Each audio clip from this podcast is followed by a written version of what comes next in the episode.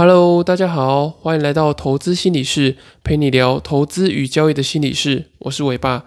今天想跟大家聊聊理性分析是不是跟交易心理一样重要呢？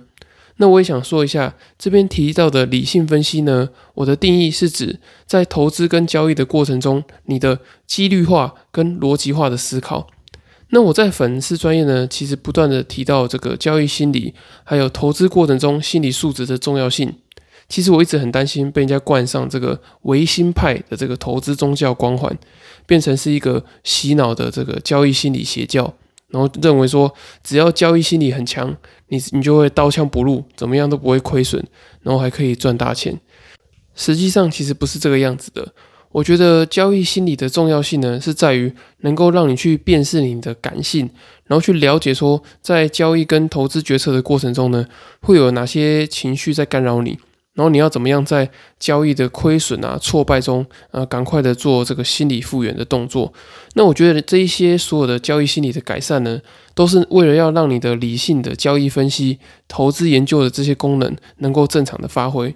所以我觉得交易是理性跟感性的结合。理性的部分呢，是你的金融分析啊、金融研究，还有对于投资过程中的这些评价或者是几率的判断。那感性的部分呢，是你在交易跟投资决策的这个情绪调控，还有你的自我控制，还有自信心的建立等等的。那我觉得你要想要把交易做好呢，理性跟感性的这个协调，其实是十分重要的。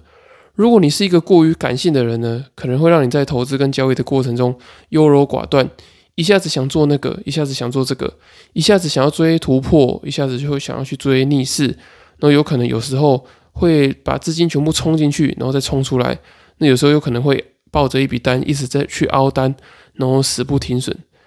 而如果你是过于理性的话呢，很可能因为非常的压抑，就是你没有办法去排解你的这个交易过程中的负面情绪，而造成一些比较大的情绪的反弹，然后产生例如说报复性的下单啊，就是你一直隐忍的亏损，或是隐忍着一些负面的情绪，最后你受不了了，你就一次拿着一大笔钱冲进去，或者是你去忽略掉一些驱使你行动或是决策错误的这些金钱焦虑啊、成就焦虑等等的。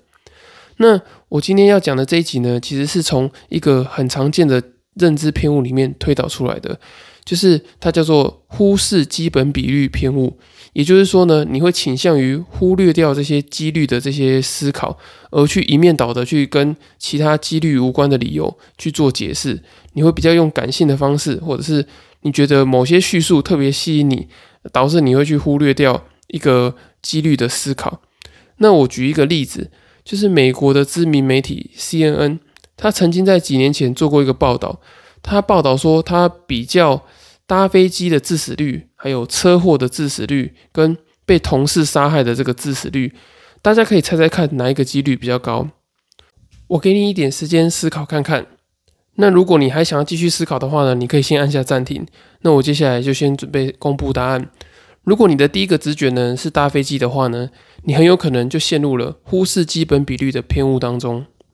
当时美国的 CNN 报道说，他们经过学者去分析啊，就是二零一零年到二零一五年死于空难的几率呢，大概是一千四百万分之一，而被同事杀害的几率呢，大概是一百万分之九，是飞机致死率的一百二十六倍。那车祸死亡呢？则是每十万人口里面会有五到十个人死亡，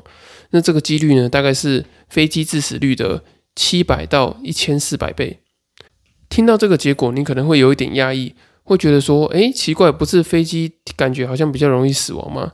那实际上呢，这是因为常常我们在新闻上报道看到空难，所以我们在感性的层面上来讲的话，我们会觉得说搭飞机是最危险的。可是没想到，平常这个我们常常坐的这个车子呢，其实是致死率最高的，甚至连被同事杀害的几率都比搭飞机来高。所以根据这些例子呢，你可以理解到几率化的理性思考对于判断事情是多么的重要。另外，想再跟大家分享一个几率化思考的例子。其实我在建立期望值啊、几率化思考这些概念之前呢，我偶尔会去买乐透，但当我学习完这些概念之后呢，我就很少去买了。你想想看，中乐透的几率将近是一千四百万分之一。那你中了头奖呢？假设是一亿的话，它的期望值呢，其实就只有大概是十块钱而已。可是你买一张乐透呢，就要需要花五十块钱。如果对于这个金钱跟比率的这个概念呢，你比较没有想法的话，我换算成一个比较容易懂的这个例子，让你去参考。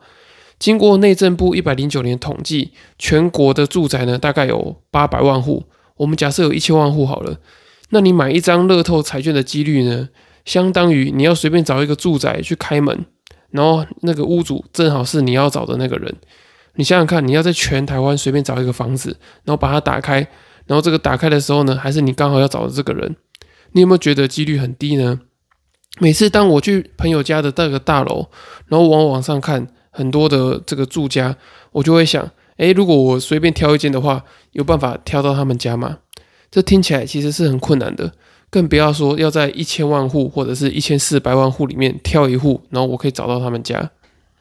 虽然这个期望值很低，但还是很多人去抱着这个很大的希望去买乐透，因为这个就是心理因素去驱使他们做这个买乐透的这个行为。如果说乐透是一种交易的话呢？对于赚钱的这个过度的渴望，就是你去付出的溢价的成本。除了几率化的思考以外呢，我觉得逻辑化的思考也非常的重要。有时候我们大家常常会看到政府护盘的消息啊，马上就一窝蜂的买进，然后去抢这个股票来买。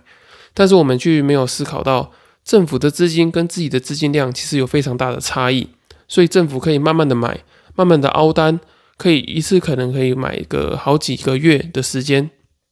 但是，一般的交易者呢，他看到政府的这些消息呢，马上就想要冲进去，然后去炒短线啊，想要有一个短线上的获利，然后所以就用很大的资金，然后希望趁着这波消息可以大赚一笔。结果往往呢，发现哎，奇怪，怎么还是一直在跌，一直在跌？因为这个政府护盘的逻辑呢，可能跟你自己的交易的逻辑其实是不一样的。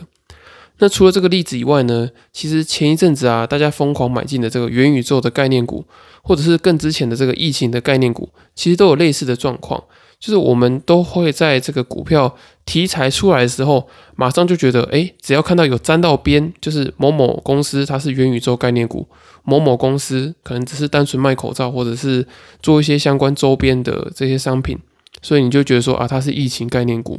所以我们就马上拿着一堆钱冲进去买。我们都没有去思考说这个产品啊，可能占公司的营收是多少，或者是它这个产品的毛利啊、盈盈利率有没有竞争力等等的，也没有去顾虑到整个产业的发展趋势等等。所以我觉得，如果当你没有这些比较有投资逻辑的思考的时候，你很容易会被这些呃消息马上的就去做干扰。那这些关于这些投资的逻辑的思考啊，还有几率化的思考。有许多厉害的这些财经的 KOL 或者是频道，例如说股市赢者啊、财报狗等等的，那他们都有一些书籍或者是频道可以教大家如何做一些理性的投资逻辑判断，大家可以再参考。那相信我前面讲的这些内容，还有许多的交易与投资的道理，相信你一定都懂。例如说股市长期向上啊，你可以搭配指数投资，那你不要去凹单，不要去借大钱投资，或者是不要看新闻投资等等的。这些东西你都知道，可是呢，知道归知道，你就是做不到。我觉得这些关键呢，还是在于交易心理的部分。所以在追求期望值跟几率化思考、逻辑化思考之前呢，你一定要先把自己的人性摸透，才有办法在这个充满不确定性的市场中呢，去做反人性的几率化思考以及决策。那我也要提醒你呢，在不断强调这个交易心理的重要性的同时呢，你一定也要记得理性分析的重要性。